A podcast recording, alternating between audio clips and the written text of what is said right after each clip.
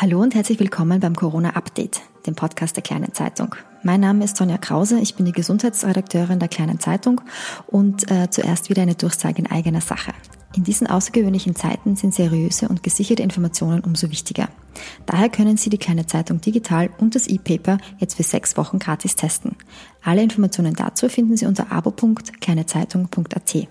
Und jetzt darf ich wieder wie gewohnt unseren Experten, den Infektionsspezialisten Dr. Bernhard Haas von den Steiermärkischen Krankenanstaltengesellschaften, bei mir begrüßen. Hallo, Herr Dr. Haas. Schönen guten Tag, Frau Krause. Wir beginnen heute äh, wieder einmal mit einer Leserfrage, die mich per E-Mail erreicht hat. An der Stelle gleich der Hinweis. sonja.krause.kleinezeitung.at ist meine Mailadresse. Da können Sie gerne Fragen an, an mich beziehungsweise natürlich an den Dr. Haas stellen und wir werden versuchen, diese auch hier im Podcast zu beantworten. Mir hat jetzt eine Dame geschrieben, ähm, ich lese die Frage kurz vor also sie ist 76 Jahre alt und wohnt mit, einem, mit ihrem Mann in einem Einfamilienhaus. Und ihre Frage ist, kann ich meine Putzfrau für vier Stunden ins Haus lassen, wenn diese Putzfrau Mund-Nasenschutz und Handschuhe trägt? Herr Dr. Haas, wie schaut es denn aus mit, mit Fremden, die in die eigenen vier Wände äh, quasi eindringen? Welche Risiken gibt es da und äh, ist es in diesem Fall, wie diese Dame das beschreibt, möglich?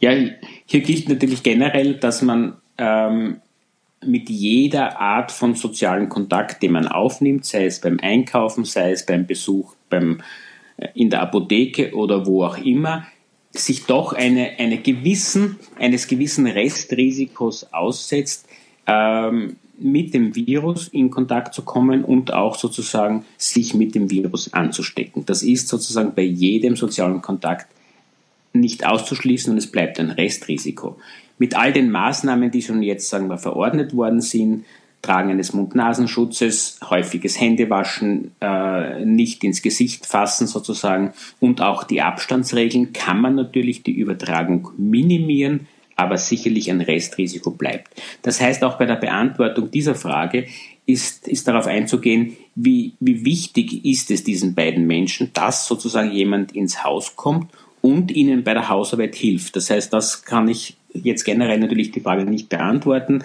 Ist es nur einmal zum Abstauben und zum, und zum ähm, Osterputz sozusagen in irgendwelchen Glasvitrinen, dann würde ich das sozusagen eher aufschieben und sagen, das ist jetzt nicht eine unbedingt nötige Reinigungstätigkeit. Wenn ich aber ein älteres Ehepaar habe, das auch schon körperliche Gebrechen hat und, und für die beiden selber eine, eine Reinigung des Haushaltes eine, eine große Anstrengung bedeuten würde, dann kann es natürlich schon sinnvoll sein, äh, eine Reinigungsperson ins Haus zu lassen und, und das denen auch sozusagen unterstützend bei der Arbeit hilft. Was wäre in diesem speziellen Fall anzuraten, wo es sich um ein älteres Ehepaar in einem Einfamilienhaus handelt?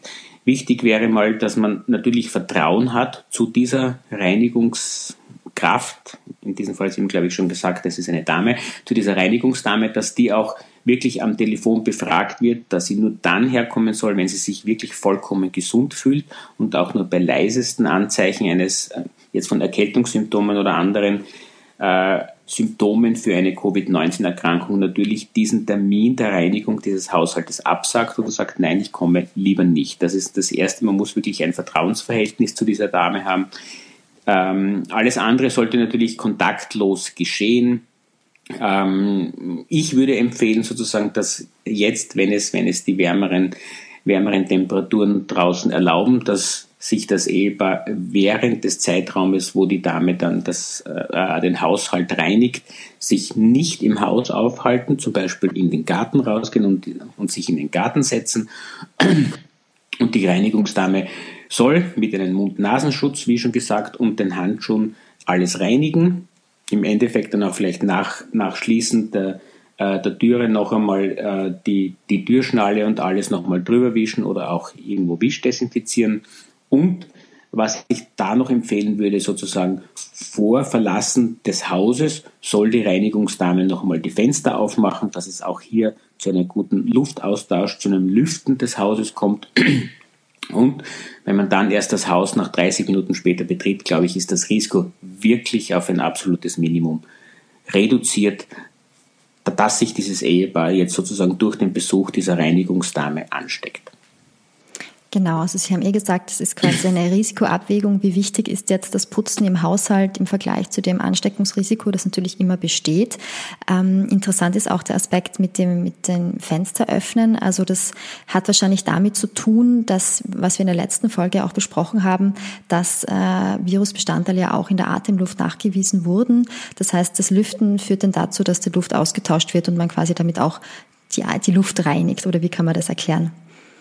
Ja, reinigen weniger, sondern das ist eben, dass ich einfach zu dem Luftaustausch kommt, dass sich Schwebepartikel in, in, dem, in, dem, in der Luft des Hauses ausreichend setzen können und natürlich äh, frische Luft aus, aus dem Außenbereich ins Haus hineinkommt und natürlich etwaige Verunreinigungen werden dadurch einer starken Verdünnung unterzogen und sind dann irgendwann infektiologisch nicht mehr relevant.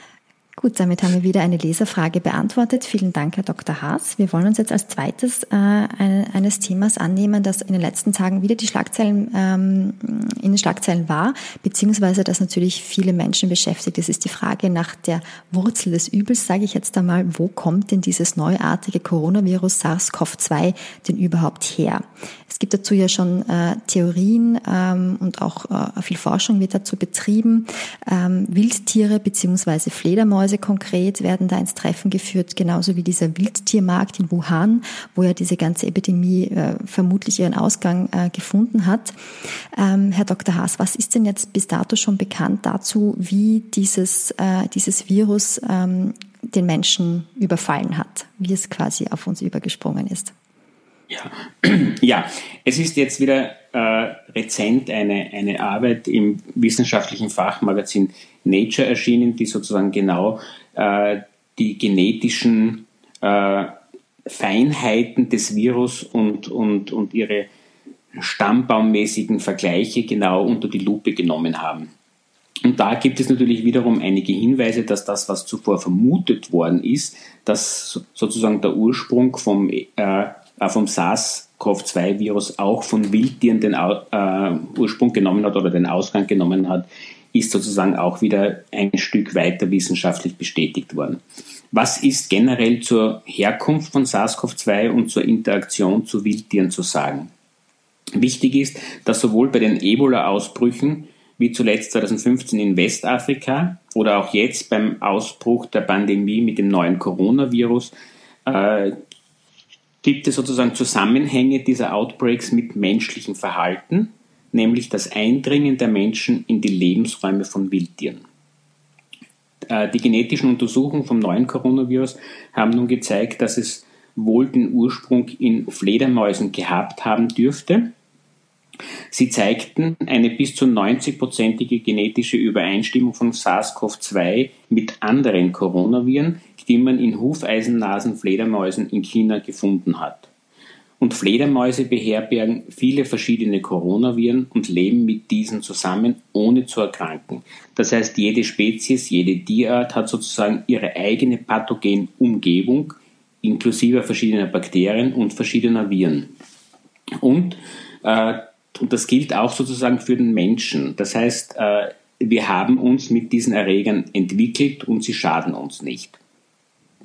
Und wenn diese Erreger von einem Lebewesen der gleichen Spezies auf ein anderes übertragen werden, hat das normalerweise auch keine Folgen, denn sie schaden sozusagen der eigenen, äh, der eigenen Spezies nicht, sondern sozusagen nur, wenn sie irgendwo auf eine andere Spezies übertragen werden. Und das gilt eben auch für Fledermäuse und hier vor allem für die Coronaviren. Sie bleiben im Körper dieser Tiere und verweilen dort die meiste Zeit unbemerkt was ist nun die Interaktion, wenn ich, wenn ich Wildtiere in, in, ihrer, in, in ihren Environment, in ihren Habitat sozusagen einfange und dann in Käfigen einsperre, dann habe ich natürlich viele Tiere ähm, äh, zusammengesperrt und es ist sehr, sehr wahrscheinlich, dass die Viren von einem Tier auf ein anderes übertragen werden. Und wenn, wenn, wenn auch diese Gefangenenräume, diese Käfige sehr eng nebeneinander sind, dass sozusagen auch Viren von einem Tier oder von eine, einer Spezies auf eine andere übertragen werden kann. Ein weiterer Punkt, der nun in Untersuchungen gezeigt wurde, ist, dass natürlich, das ist aber auch eine sehr nachvollziehbare Erkenntnis, dass bei Tieren unter engen Raum in Gefangenschaft gehalten einerseits ein hoher Stresslevel herrscht und, und dadurch, wie auch durch andere Faktoren, das Immunsystem dieser Tiere stark herabgesetzt ist und das macht diese Tiere wiederum sehr, sehr empfänglich für Infektionen. Und das ist sozusagen jetzt äh, bei allen Untersuchungen auf den großen Wildtiermärkten noch einmal nachgewiesen worden. Die Tiere werden in der freien Wildbahn gefangen, sie haben dann engen Kontakt mit anderen Tieren unterschiedlicher Spezies und sie sind Stress ausgesetzt und in der Folge dann haben sie Kontakt zu Menschen, nämlich zu Menschen, die diese Tiere verkaufen und mit den Käufern, die sie begutachten und in der Folge mit nach Hause bringen und dann, äh, und dann verarbeiten und essen werden. Das heißt, man kann sich diese Wildtiermärkte ein bisschen vorstellen wie so einen Virencocktail, der da geschaffen wird, dadurch, dass diese, dass diese Wildtiere sehr eng zusammengehalten werden und eben, wie Sie gesagt haben, auch natürlich unter Stress stehen. Ähm, das heißt, das ist so quasi ein bisschen die, die Ursuppe, wo, wo solche, wo solche äh, neuartigen Viren entstehen können. Wie ist denn dann der weitere Verlauf? Also wie springt denn dann so ein, ein Virus aus der Fledermaus ähm, auf den Menschen über? Was, was genau braucht es da für Voraussetzungen? Es wird vielleicht öfter passieren, als man, als man als es wirklich bekannt wird. Das kann ja in kleinen Maße vielleicht äh, auch mal passieren, aber es wird, wird nicht jedes Überspringen von, von einem Virus aus dem Tierreich zum Menschen gleich wahrscheinlich einen Outbreak oder auch eine Pandemie wie jetzt verursachen und von kleineren Überspringen wird man vielleicht auch nicht wirklich Kenntnis erlangen. Was man gesehen hat ähm, in den letzten Jahrzehnten ist es sozusagen zu mehreren zoonotischen, das ist immer ein Überspring aus der Überspringen vom Tierreich zum Menschen aus mehreren zoonotischen Übertragungen von Fledermäusen auf den Menschen gekommen. Und man kann davon auch ausgehen, dass auch bei der SARS-Epidemie 2003 das Virus äh, ursprünglich von Fledermäusen über den damaligen Zwischenwirt, das war die Zivetkatze, den Weg auf den Menschen gefunden hat. Aber Sie haben mich gefragt, warum gerade Fledermäuse? Da gibt es sozusagen einige Theorien dazu. Eine der Theorien besagt, dass natürlich Fledermäuse äh, in einer sehr, sehr großen Anzahl leben, auch zusammenleben auf sehr, sehr engen Raum, oft in Höhlen oder in anderen sozusagen geschützten Plätzen, wo sie den Tag über verbringen.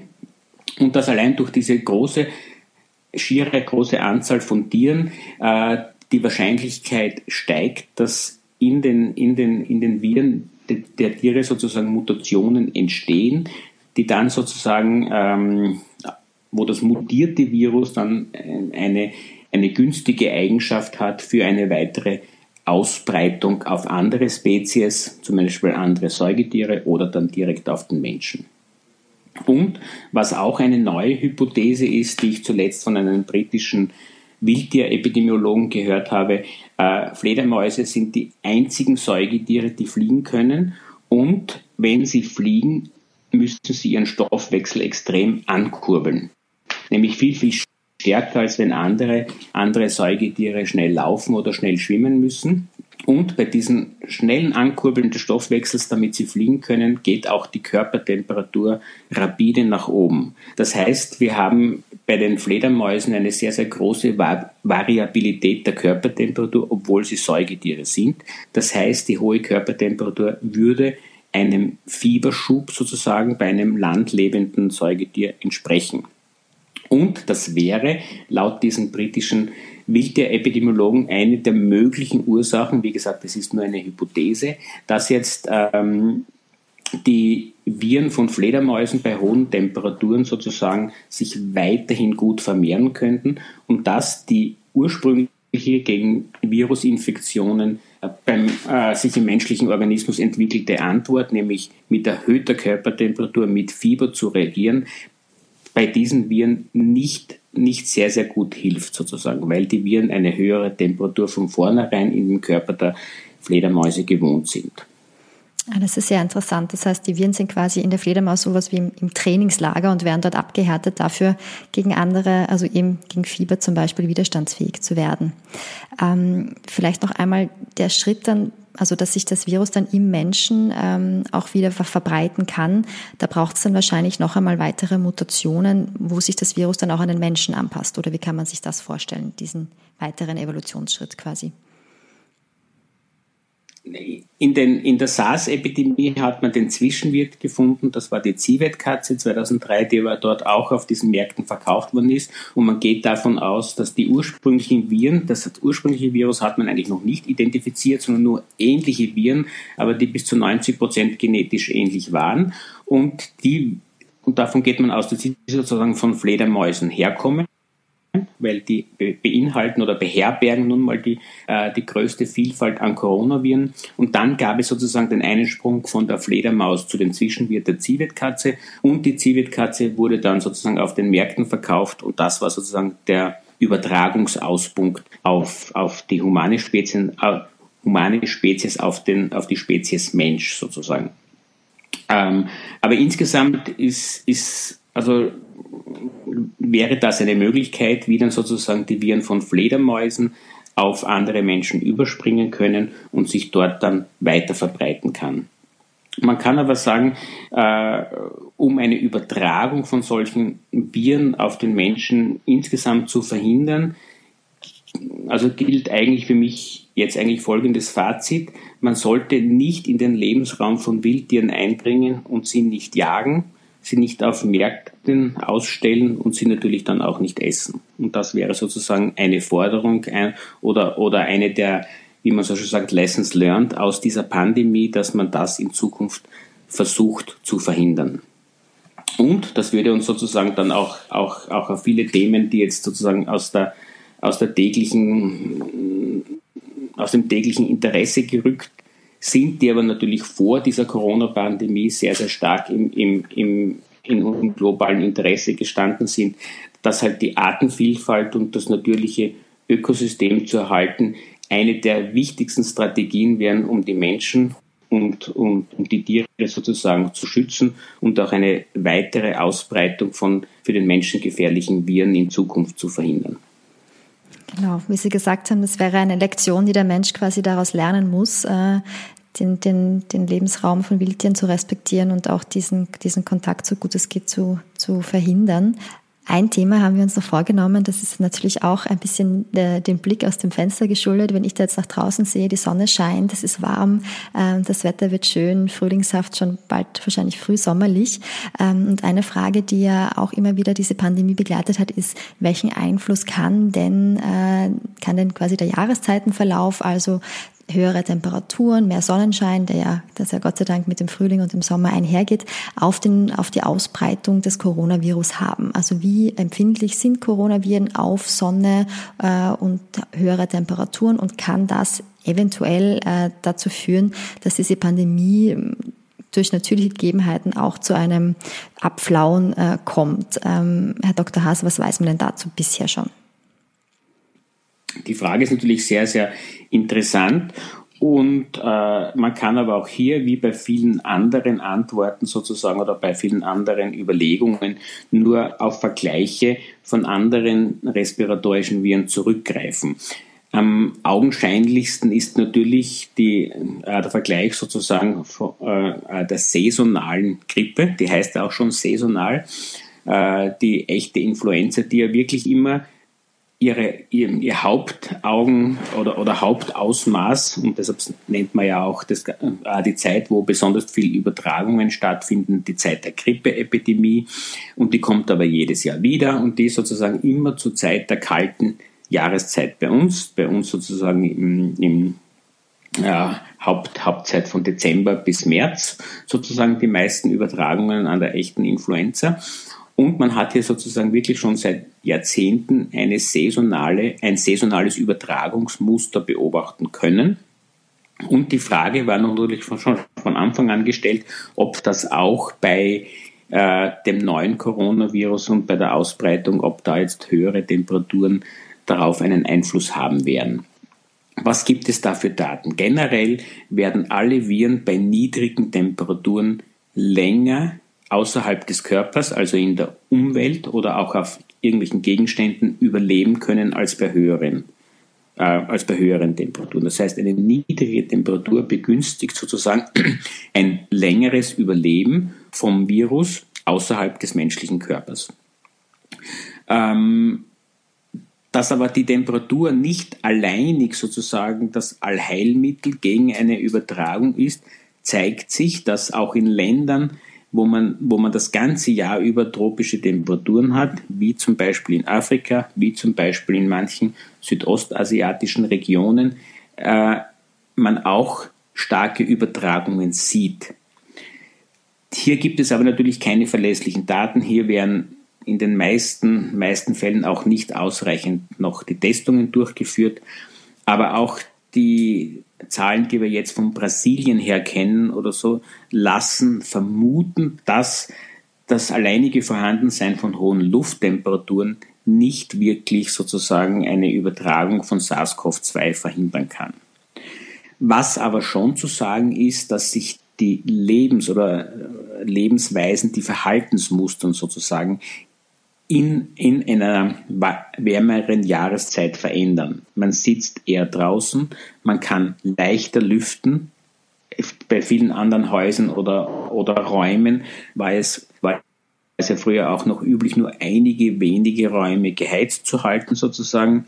Das heißt, das alles spielt hier dann weniger Rolle, weil ich, weil ich habe das ganze Haus warm. Ich kann viel, viel einfacher mehrmals am, am Tag ausgiebig lüften. Ich kann auch, wenn es, wenn es sozusagen die räumlichen Gegebenheiten erlauben, mich längere Zeit und öftere Zeit sozusagen an, an freier Luft am, auf der Terrasse, auf dem Balkon oder sonst wo aufhalten.